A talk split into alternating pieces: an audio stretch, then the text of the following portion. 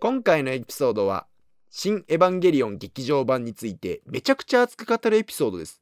ネタバレが盛大に含まれておりますのでネタバレが気になる方はここで再生をやめるんだぞ。ということで今日は、えー劇場版「新エヴァンゲリオン」の感想を述べる回をしようかなと思います。はい。いやー、すごかったね。まあ、ちょっとすごかったんですけど、ちょっとまずあれだね。なんでこれをやるのかの話をした方がいいよね。あえーと、そもそも、まあ、3月8日月曜日に公開されましたけれども、あ。うん。1個前の前作は2013年でしたっけ？まあなんか8年ぐらい待ちましたよと。で、まあやっぱこう、ね、飯島も谷もこうエヴァンゲリオン見てきたし、世代だったから、どう終わるのかなっていうのを楽しみにしてたんですけど、うん。で実際僕も、まあ、8日月曜日に公開されるけどまあなんかこのね非常事態宣言も延長されて世の中だしなんかまあ落ち着いた頃は1週間2週間後ぐらいに見ればいいかなぐらいの気持ちでいたんですよだからあのチケット争奪戦をはためで見ながらあのゴースト・オブ・ツシマやってたんですよねうん。で8日月曜日の朝起きた時になんかツイッター見たらみんながこう超そわそわしてるの見たり Amazon プライムがあの冒頭12分20何秒の動画を公開したりしてそれを見たらやっぱりこれ行かなきゃいけないんじゃないかなって気持ちになったんですよ。うんうん。それであの僕今川崎に住んでるんですけど川崎の近くの映画館を見たらチネチッタくんがあと6時15分開始のそういう回があったんですよ。うん。行くしかないと思って速攻買って定時ダッシュくんを決めて見に来ましたと そしたらあまりにも素晴らしすぎてで一番最初に谷くんに絶対見た方がいいっていうメール送ったんですよね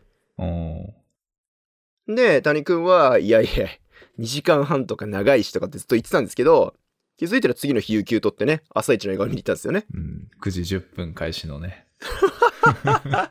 めちゃくちゃやる気ある。で、見た谷くんからあのメッセージが返ってきて、いやもう何も考えられないというコメントをいただいたので、まあこれやっぱり話すべきなんじゃないかなと。いろいろね、二人が思うところもあるし、なんかこう、エヴァンゲリオンが本当に素晴らしかったので、まあそれについてダラダラと、えーいろんなことを振り返りながら話してみるっていう、そういう回をやろうということで、急遽ですね、あの、今日お話しすることになりました。はい。こんな感じですか？いいですね。二人とも30歳で、うん。まあ20代の終わりとともにエヴァンゲリオンも終わらせられたっていう感じ。あ、そうだね。そうだね。あの、放送されたのが95年で、多分僕ら5歳とか4歳とか、それくらいの年なんですよね。うんうん。で、まあその14歳になった時に、まあその漫画を見たりとか、映画を見たりとかしながらですね、えっ、と、多分高校3年生とか2年生の時ぐらいに、えー新劇場版のジョーがやったのかな？そうだね。うん。で、歯が、えっ、と、大学1年生とか。で、えー、9が多分、えー2013だから、えー大学院生になったとか、そんな感じかな？の時があって、で、えー8年間空けて、えー30歳になる、ならないみたいなタイミングで見れたっていう、この、なんつうんですかね、こう、シンジ君の年齢になる前から見始めて、シンジ君を超えて、で、あの、30っていう節目の年になったことも踏まえて、やっぱこれ絶対話すべきだよねっていう感じだったんですかね。はい。うん。あちなみに、あの、考察とか全くする気ないから。はいはい。あの、カシウスの槍がどうだとか、あの、ロンゲンスの槍がどうだとか、なんか、うんそういう話一切する気ないんで、あの、どっちかっていうと、単純に映画作品としてすげえ良かったな、もしくは悪かったなっていう話をする、そんな回です。なるほど。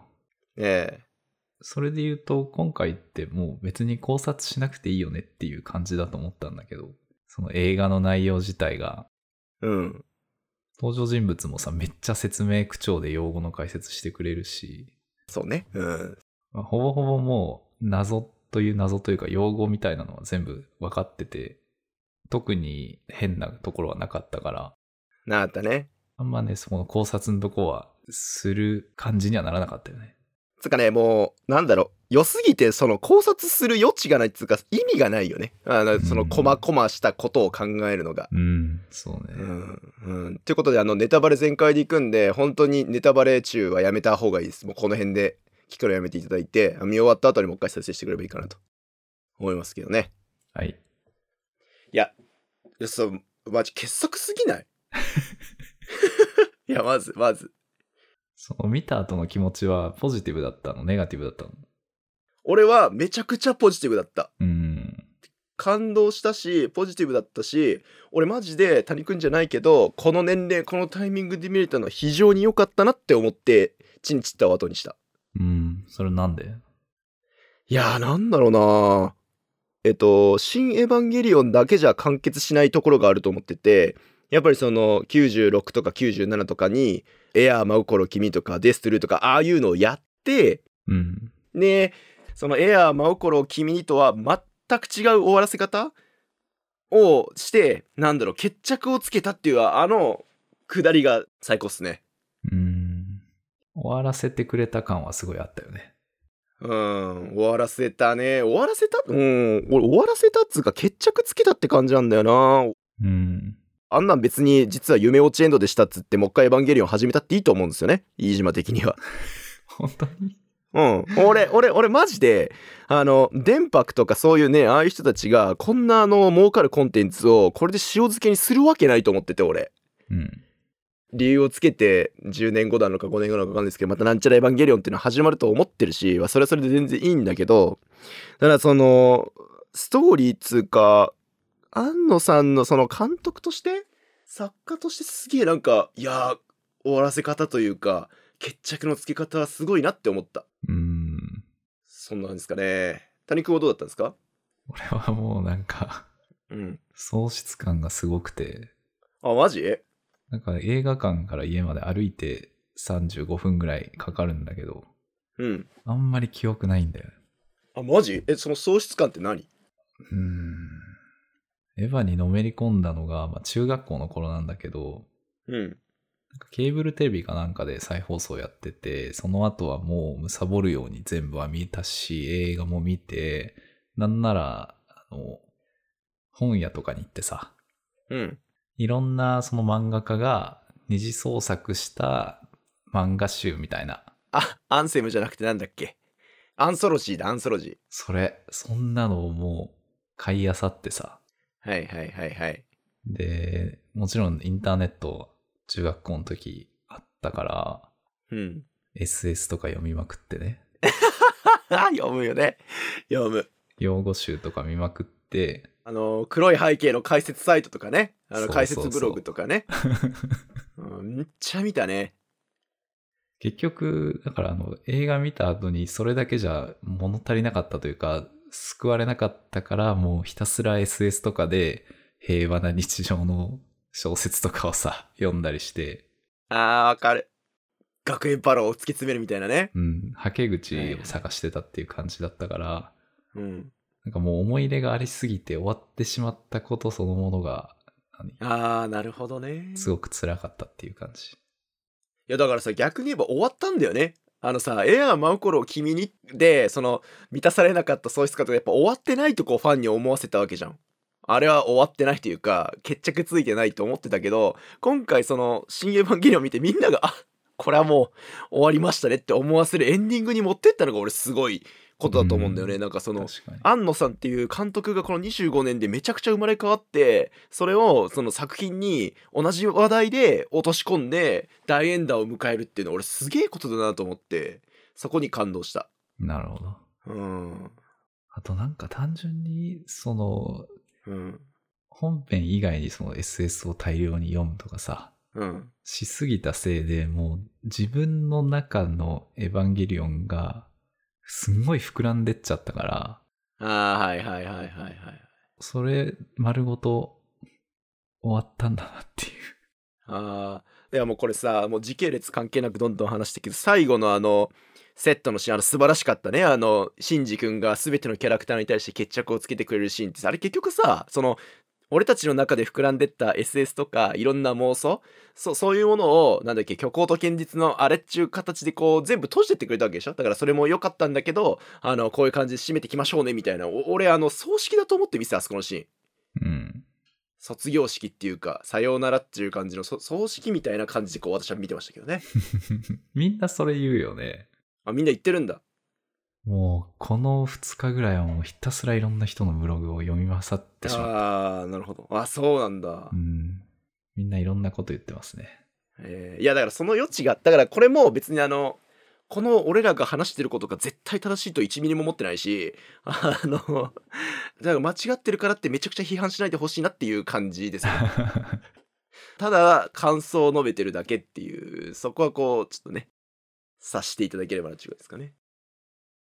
なんかそういうさ、映像のなんか構図の話とかさ、うん。キャラクターの立ち位置みたいなことすらもう考えたくないっていう気持ちになってる。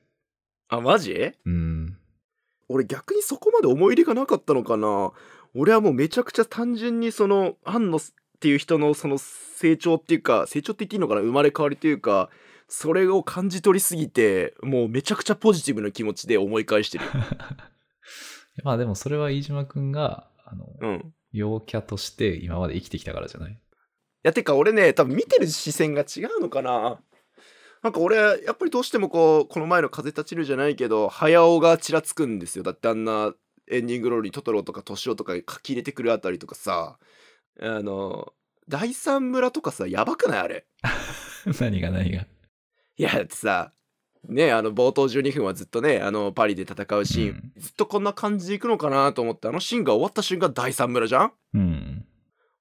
もうなそんなに丁寧いやもうあーってなってたずっと 待って、言葉になってない。言葉になってない。ちゃんと言って。あのさ「エヴァンゲリオン」ってあの世界系って言われるジャンルを作ったと僕は思ってるんですまあ前からあったのかもしれないけど今世界系のジャンルじゃないですかそうだね。えっ、と僕と私それだけであとは世界の危機を救うみたいなだから最終兵器彼女とかもそうだしえっ、とエウレカとかも入るんですか？よくわかんないですけど世界系じゃないですかうん。で世界系の作品って別にその日常を描く必要は全くなくて本当に僕とヒロインあとは世界の終焉を描くだけだったわけじゃんうん。9までずっとそうだったんだけどそのえじゃあ何ネルフに住んでる人たちって何してんのとかえじゃあ何あの食べ物ってどっから来てんのとか避難してる人たちはどうなってんのとかいろいろこう謎があったわけじゃん。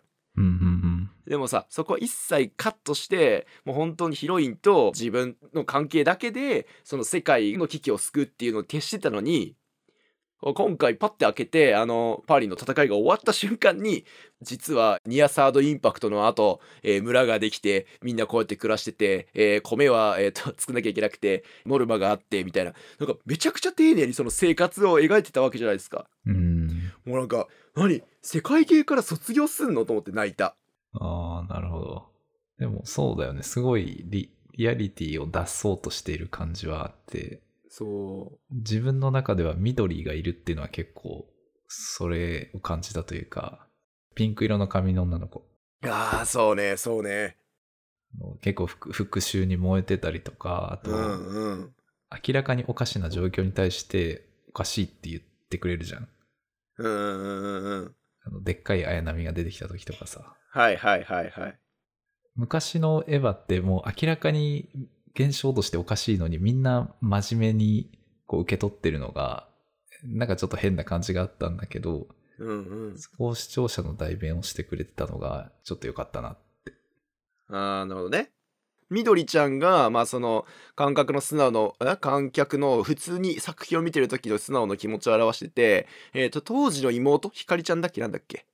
さくらだよあさくらちゃんね。うん。あさくらちゃんはエヴァンゲリオンのファンのその気持ちだよね。いやいやいや言うてシンジがかわいそうだろでもうあーみたいなところをあの二人が代弁してくれてるんだよね。いやそうっすよね。よくできてる。いやだってその第三村の話に戻るけどさうん。子供を育てるとかさいやなんかそういう猫だってさ妊娠してるの出したりとかさいやもうでもどうしたのってなっちゃったよね。継承というか次の世代に受け継ぐ的な要素がすごいいっぱいあったね。うんいやだからあれはすごいよ。えっと Q と歯の間に安野さん結婚したんだよね。うんうん。で Q があんななんかちょっとこうねなんか説明もしないしでえ何が何だかよくわかんないけどとりあえずエヴァ乗るわみたいな感じなあの映画になっちゃったじゃん。うんうん。で俺多分あの間にそのやっぱ「エアー真心を君に」とかえ「ジョハ」ぐらいまではなんかこうオタク側の気持ちで作ってたと思うんだけどやっぱその結婚っていう人生の節目が彼をめちゃくちゃ変えた気がするんだよね。でそれが多分今回のあの第三村にめっちゃ出ててそのまあ生活するってことはとかえっ、と子供が生まれるとはみたいなところをめちゃくちゃ書いてると思うんだよね。だから世界系やめましたみたいな。うんと思うんだよねえ、でも、だいぶ前から付き合ってたしな。あそうなの？うん、確か。あそうなの？あそうなんだで俺むしろ Q はもちろん見た当時はハテナマークだったけど、うんうんシーンを見てからだと全部繋がってすごい気持ちよかった感じはした。あマジ？俺その息足してねえわまだなんだろう。美里さんの手のひら返しとかも、あ、そういうことなら納得できるわ、みたいな。あまあねはいはいはい、はい、そういうのが多かった。あそうねだからうまく広げた風呂敷を回収しましたよねそうね。うんいやだってさ いつからアスカクローンになってたのとかさ、うん。いやもうめっちゃこういろいろああなるほどね好きになるようになったなるほどねみたいなとかとかこうねありましたよねいやでね俺ちょっとさこのこれ共有したけどさあのさやわかさんが作った年表に超重要なことが書いてあって俺これは超伝えたいと思ったんだけどうん。えっ、と不在のアダム全てがエヴァになるっていうさやわかっていう、まあ、ライターつうか批評家がいるんですけどその人が、うんあの国会図書館にまで行ってエヴァとエヴァに関する資料全部見て、えっと「エヴァンゲリオン」の企画が起きた時から劇場版「歯」が放映されるまで起こったことを、えっとひたすらまとめた年表があるんですよ。はいはい。えーそれを見ていやこれほんと素晴らしいなと思ったんだけどここのね、え超大事なことが書いてあってうん。1994年だから多分まだ放送始まる前の6月15日に、うん。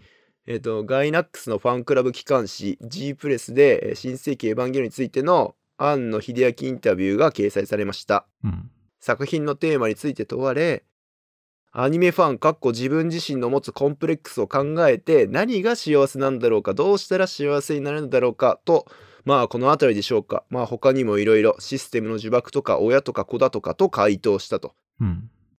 他にも見た人がアニメーションを作ってみたいと感じるものにしたいって発言してるんですよねうん。うん。だから要するにさそのロボットアニメが好きで好きでしょうがない自分がいや本当にこれでいいんだっけっていうところを通ってる作品だと思ってるんですよ私はね。うん。で綾波レイっていう女の子もいたらまああれはさもう理想像が詰まったこう何でもよしくれるお母さんみたいなキャラクターなわけじゃん。はあはうん、でそこに対してアスカっていうのがアスカもさ確かあれ8話とかで出てくんだよね。ガギエルのとこかな？あのジェットアローンの次。うんうん。だから多分8話だと思うんだ俺ジェットアローンだけ見返して見に行ったから。うんうん。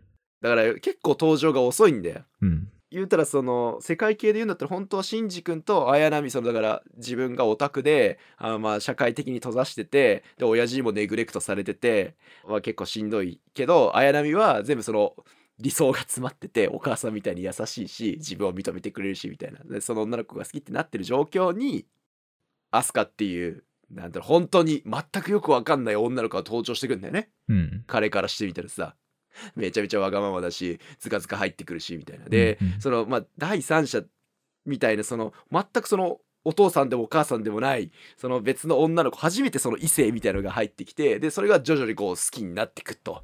でなんだろうなその綾波なのかアスカなのかっていうその問いをずっとこうアニメの中でやってくやってってると私は思ってるんですよ、なるほど。えーずっとやってると思ってんの。はあ。でえっ、とまエアー真心君にの時に最後ねサードインパクトが起きるじゃないですかうん。結局彼は いろいろあって LCL になることを選ばずに他者と関わりながら生きてきますってことをえ選ぶわけじゃんあれうん。海に残ってんのは理想像が詰まってる綾波じゃなくて全く分かんない女の子のアースカが残ってましたとうん。でもう問題の気持ち悪いのシーンだけどあれは要するにその他他者っていうか女の子とこう一緒にえー関わっていかなきゃ生きていけないし関わることが大事だよねっていう話なんだけど関わり方がわからないんだよねきっと。うんうん。あんのというかオタク的にだからもういろんな関わり方が人間にはあるのにあの本当によくわかんない外部と付き合ってきたらもうエッチしかないっつってまあエッチしてるわけじゃけどあんなもうレイプじゃん見見た目的にこう首絞めてるしまたがってるしみたいな あそういう風に見てんのね。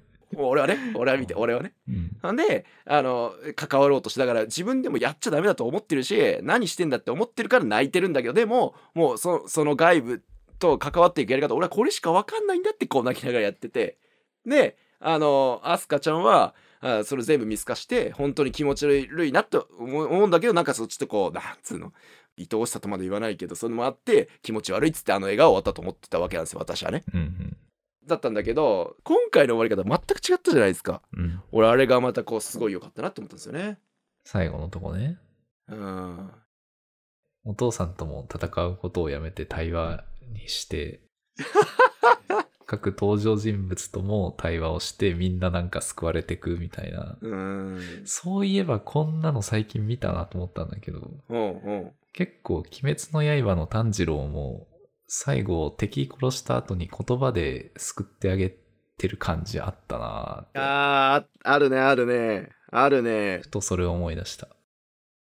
いやー、あれと一緒なんかなまあなんか違う違う気はするけどね。ただ、そうんの戦いで決着じゃなくて、やっぱり最後は対話するっていうのは大きかったね。なるほどね。でもさ、今回戦いやめたのお父さんの方じゃん。戦っても意味はない。戦暴力では決着がつかないのだとか言って、なんか自分から攻撃してきたくせにやめたじゃん、なんか急に。あれ違ったっけ？いや、そっちど、どっちからだったかな？覚えてないけど。いや、てかさ、まあちょっと話はどんどん飛ぶけど、あの、最後のお父ちゃんと戦ってるし、やばくない？あれ。その、やばいをちゃんと分解してみてよ。えーと、あのね、あれは、あの、映像作品的に、手法的に素晴らしいと思った。ああ、なるほど。まず最初戦ってるシーン、安い CG だなって思うじゃん。うんうん。いやいや、そんなさ、物ぶつかったらさ、普通建物ってそんなスルスルスルって床動かないし、あのなんかもうこう、地面えぐれたりなんかしたり出るのになんでそのスルスルスルって動いてるのと思うと、実はあれは特撮セットでしたよっつって、はい、出たーみたいな。あんのが好きな特撮でさ、なるほどね、みたいなところになって、で、次のシーンが変わったと思ったら、二人が今度はすげえコミカルに、あの、ミサトさんの部屋で戦うんだよね。うんうん。いや、あれもさ、いや、すごいよなと思って、なんかもう、やっぱあの、し、シンジ君とさ、ミサトさんがあの部屋でいろいろやってシンジ君は大人になってったり大人にならなかったり、あと、そのね、さっき言った完全な異性で外部のアスカちゃんと喧嘩したりしなかったりみたいな話があったところで、エヴァン乗って父ちゃんと戦うって、いやーもう、スケベだろみたいな感じだった。え、どういうこと？ちょっと。素晴らしすぎるみたいな。あ、そういうことね。もうん、やばかった、本当に。エロビデオ見てるぐらいのあの、ドーパミンの出方だったどういうこと？ちょっと、さっきからちょいちょいわかんないな、その。いやそのさ戦ってるの別にどこだっていいわけじゃん、うん。第三神道教師であのまま戦ってればよかったのに、うん。あえて切り替えてそのシンジ君がいろいろ悩んで答えを出す過程に至るその他者と関わってた場所が実はその美里さんの部屋だったわけですよ。はいはい。例えば美里さんとかあと飛鳥が泊まりてこう何かあるのは絶対そのあの美里さんの部屋だったんだよ確か。うん。俺の記憶だとね結局その家庭みたいなところだとか理想の家庭だとか家族じゃないんだけど他人と関わりながらこう自分が変わってったっていうあそこで親父とエヴァに乗りながら戦うっていうのがなんつうの意味深というかさうん。なるほど。そういうところでどっちかが死んだら決着がつくようなことをそこでさせるわけだからいやーこれはすごいなと思いましたね、うんうん。そうだよね。わざわざその背景を選んでるんだからね。そうそうそうそうすごいな。まだ語れる。いやいけるいける全然いけるよおだからさ最後さあのなんだっけマリマリちゃんだっけ？ーうん。あ 名前忘れた。あれと結ばれんのは俺超感動したよ。名前忘れんなよ、じゃあ。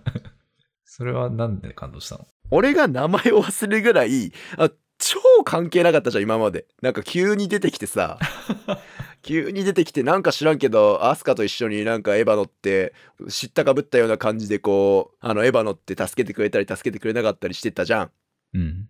で、もっと言えば漫画でなんかお母さんの同級生うんぬんかんぬんみたいな設定とかもあったけど、別にあれああろうとなかろうと、だからなんなのぐらいの本当によくわかんないやつだったじゃん。うんうん。だからさ、マジで完全な外部だと思ったわけ。今回映画見て。綾波は成仏しちゃったし、アスカちゃんも、あの、最後だから、ケンケンを見つけるしさ。うん。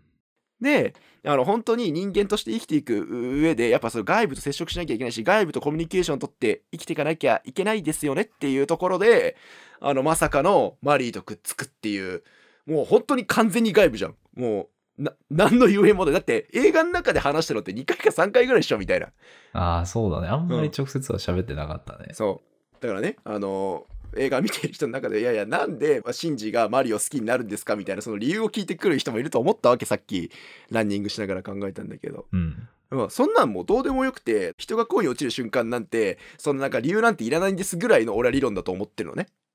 だから本当にその仕組まれた世界系でも何でもなくて単純に本当に外部とその生きることを選びましたっていうその脱オタクっていうか閉鎖されてた中で外部とその接するのが苦手であのアスカちゃんの首を絞めちゃったシンジ君がそのマリオを選んでえっ、と大人になってきます。でスーツを着て 駅でなぜか知らんけど手つないでダッシュして終わるっていう。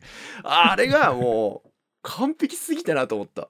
ああれでだってさ綾波とくっついたってさアスカとくっついたってえまだ続けんのってなるじゃん。でもあれマリとくっついたからさああ終わったんだなって感じするじゃん。本当に大人になったんだなっていう。あ、なるほどね。いやーあれは素晴らしかったね。あちなみに飯島が一番良かったシーンはあの映画のセットでこういろんな人に決着つけていくじゃん。うん。でその中で俺アスカのシーンさあのエアー真心君にの瞬間に一緒になるよねプラグスーツがはだけてるアスカがいてその横にシンジ君が座ってるシーンあの、28歳だかに戻ってるとこだよね。浜辺で。あそうそうそうそうあれねねあれみんな、ね、大人になってんの？俺一瞬過ぎてそそこまで見ちょっとエッチから見れなかったんだけどあれってなんか急に人間に戻れて、うんエヴァの呪縛から解放されて体が二十何歳になって、サイズが合わなくなったという風に解釈。あそうなんだ。俺サービスショットだと思ってた。あそういうことなんだ。俺あーっつって見てたんだけど。いやあの出撃する時にさアスカがさその昔の私はあなたのこと好きだったのかもしれないって言ったじゃうん。ん。でその後にいろいろあってシンジ君がアスカと決着する時に僕も好きだったかもしれないって確かだったかもしれませんけど好きだったんだみたいなこと言ったじゃん。過去形だったよね。そう。その瞬間にさあ本当にすごいなと思ったよね。だってさ「エアー真心を君の時にもさ他者がこの人しかいないっつって接触の仕方が分かんなくて首絞めてさそれしかないと思って泣きながらやってた彼がさ昔は僕も好きだったかもしんないみたいなまあ感謝ぐらいの感じこう同窓会の夜みたいな感じだったじゃんあのシ いい表現だな、確かにね。ーン、うん、同窓会の夜でしょ。で2人とも良かったよねみたいな。まあそんな日もあったよねふって感じになってあのーあケンケンが出てくるわけであのあのシーンが俺すげえ良かったうーん。もう綾波は早めに成仏して、ああ、よかったね。じゃあ、アスカとどう決着つけろって時に、あ、なるほどねと、お互い初恋だったよね、みたいな認識で、アスカはちゃんと男の子がいて、そっち側に行くんだねと。でも、超ハッピーエンドじゃん、あれ。なるほど。うん、で、あの、シンジ君もそれを別に取りもしないし、いいことだよね、みたいな感じで見送って、うんうん。自分は、あの、マリーと、だから、大学生で知り合った女の子と、あの、付き合って駅走ってくっていう、おわしお前ら大人の、やべえなってなった。大人だね。うん、なんか それをかけるようになってしそれを全く違和感なかったじゃん。うん。ですげえナチュラルに全部決着ついてんの。うんうん。あれがやっぱこう25年でその安野が結婚とかうんぬんとかを踏まえていろいろ考え変わってまとめられるようになったんだなっていうその素晴らしさを感じた。なるほど。えちなみに谷君の一番好きだったシーンはどこですか？お父さんが電車降りてくとこかな。あれすごいよね。あ降りるんだみたいな。てか降ろすんだみたいな。あ決着のつけ方そうなんだみたいになっちゃった俺。剣道ってずーっとようわからん、企んでるおじさんって感じだったけど、うん。剣道が自分語りしてると思って、なんかおお父さんも救われたなっていう感じがしてよかったです。そうね。だから、あの、まあ、どっかの解説とかにもあるし、みんな言ってるけど、エアー真心の君の時は、シンジ君に自分を重ねてて、今回はどっちかっていうと剣道に自分重ねてたんでしょあれ。あ、監督がってこと？そうそうそう。こんな気がした。で、それを、まあ、自分が書いた、その、シンジじゃないけど、設定したシンジが、まあ、その25年で自分が変化したものに置き換えて、まあ、その、成仏じゃないけど、許してもらったみたいなシーンなのかなと思って、なるほどね。だから電車降りるんだって思った。だから、エヴァが終わるんだって思った。なるほど。監督置き換え論好きだな、本当に。いや、俺、監督置き換え論者だよ。俺なん、なんなら、あの、マリマリちゃんはあの、アンのも、も、アンのもよこだと思って見てるからね。出たよ。それ、それやめよう。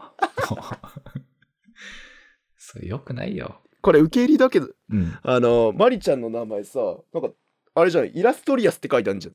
はいはいはい。あれ、イラストレーターって意味なんでしょ？うんじゃあもうもよこじゃん。あ あ、そうなんだ。うんいやわかんないけどね。俺はなんかあの、うん。巻波の方にすごい関心があって、うん。あの、演劇の用語でデウスエクスマキナってあるじゃん。あはいはいはいはい。劇がこんがらがってきたら、神様が出てきて、解決して、はい、ハッピーエンドみたいな、あはいはいはいはいはいはいはい。そういう技法というか、まあ、やり口なんだけど、うんうん。確かになんか都合のいい時に、シンジ君を助けに来てくれてるよなっていう感じがして、ああ、なるほどね。そういうことだったんだ。いや、最後のさ、その、うん。見つけに行くからねって言って来てくれたけど、うん。どうやって来たのとか思わなかった？都合がいいなって思って見てた。うん。結構その特殊なポジションにいて主人公を引っ張り上げるっていう立ち位置なんだなっていう気がした。ああ、そうなんだよ。だから完全に外部なんだね。本当に作品の外から来たんだね。マジでその神様的な感じでね。でも、キャラクターとしては一応、ユイの同僚だったんだよね。それもすごいよね。なんか、ユイが好きなんじゃなかったっけ？違ったっけ？うんうん。そうだよね。だ浮気癖がすごいよね。ユイちゃん、うん好き好きってなって、いなくなったら、えっ、と、アスカ好き好きってなって、アスカいなくなったら、あの、ワンコくん好き好きになったってこと？いや、わかんないけど、でも、ユイの息子だから目にかけてたんじゃないの？あー、なるほどね。大恋愛だ。年齢差あるし。よかったな。いや、あとさ、俺、カオルくんとカジ君のあの関係は何なの？え？何？あの、カオルくんはな、何なの？そこね、うん。わかんなかった。え、あれ何？あの、ビレの全身を作ったのはカオルくんなの？な、なんなのあれ？何なんだろうね、あれ。うん。でも、多分相談相手というか、いいパートナーだったんだろうね。うん。やっぱホモなんだな。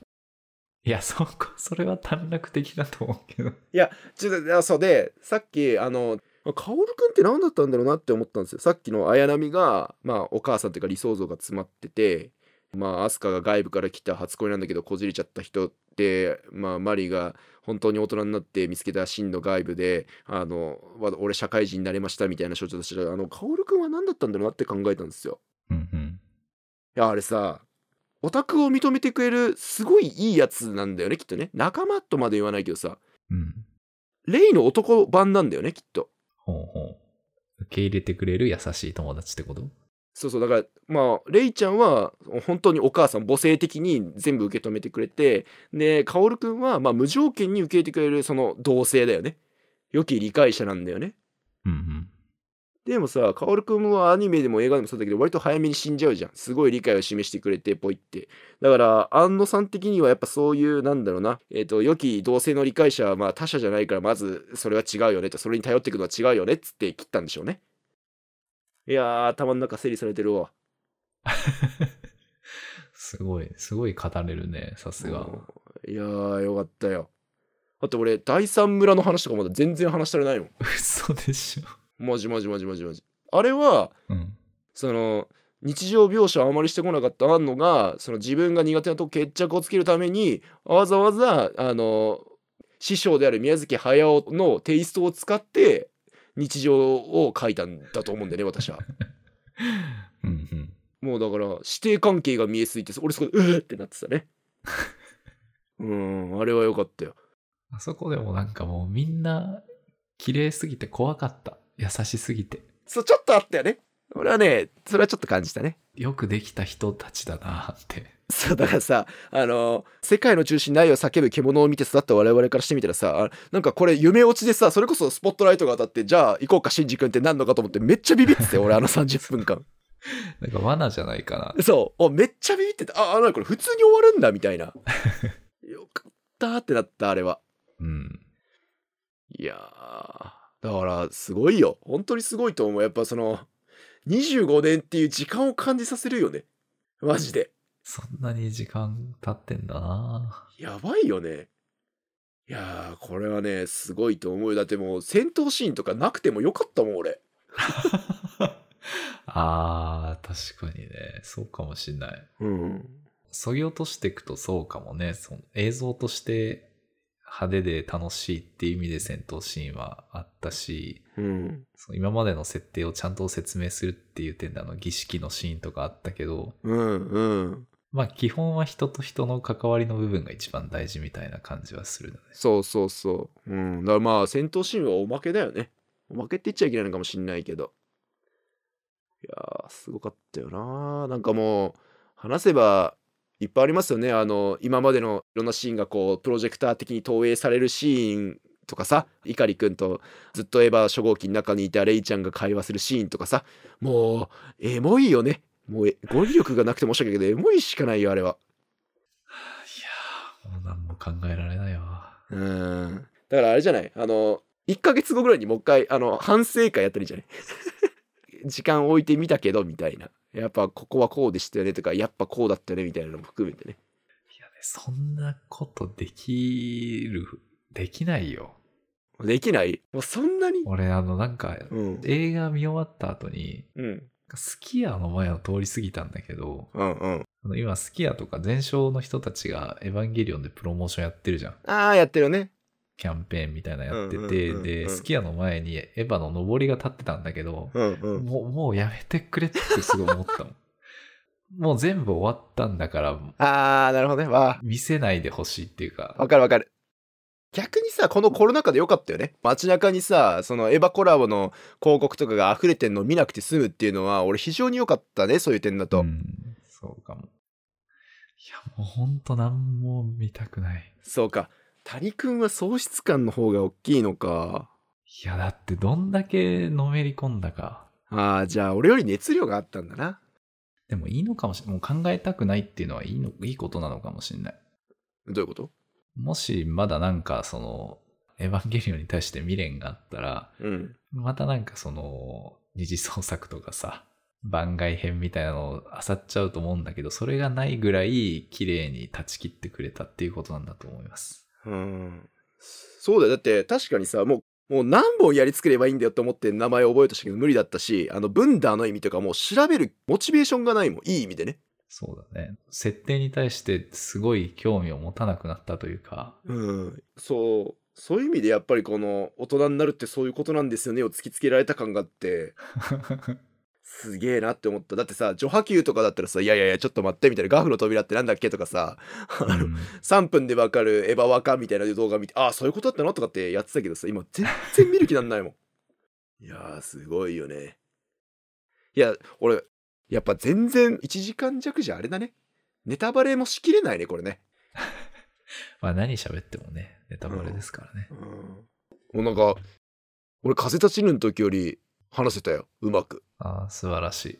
うん素晴ら。しい逆に俺は全然やっぱり喋れないんだなっていうのがよく分かった。いや、わかった。やっぱ俺ね、この、この50分で分かったのは、めちゃめちゃ喪失してるんだね、何かを、谷くんは。そうだね。すごい喪失してるんだね。うん。そうか。いやでも何も考えなくてもいいぐらいそのやっぱうまく終わらせたってさっきね谷君が言ってたけどそういうことだよね。うん。まあそうなんだろうね。もう盛大な葬式だったね。中学校の時に見たってことは、今30だとして、人生の半分ぐらいはエヴァ5の世界だからさ。いやーそうだよね。いやーそうだよね。まず30歳の俺らがこうなんだからさそれこそ放映当時20歳の社会人とかでさまあちょっとオタク気味な人たちがさ社会で頑張りながらいろいろ辛い思いしながらエヴァ見て分かるわーってなってた人たちがさこれ見たら相当喪失感すごいんじゃない？そうね。うん、やばいんじゃない？まあもしくはお俺みたいにすごいドーパミンが見て、いや、俺も大人になる頑張ろうみたいな感じなんじゃない？いやー、これどう締めたらいいんだろうね。やっぱり、おめでとうで締めるんですか？え、おめでとう拍手で締めるんですか？やっぱりこれ。おめでとう！おめでとう！すべてのチームの連たちおめでとう！おめでとう！さらば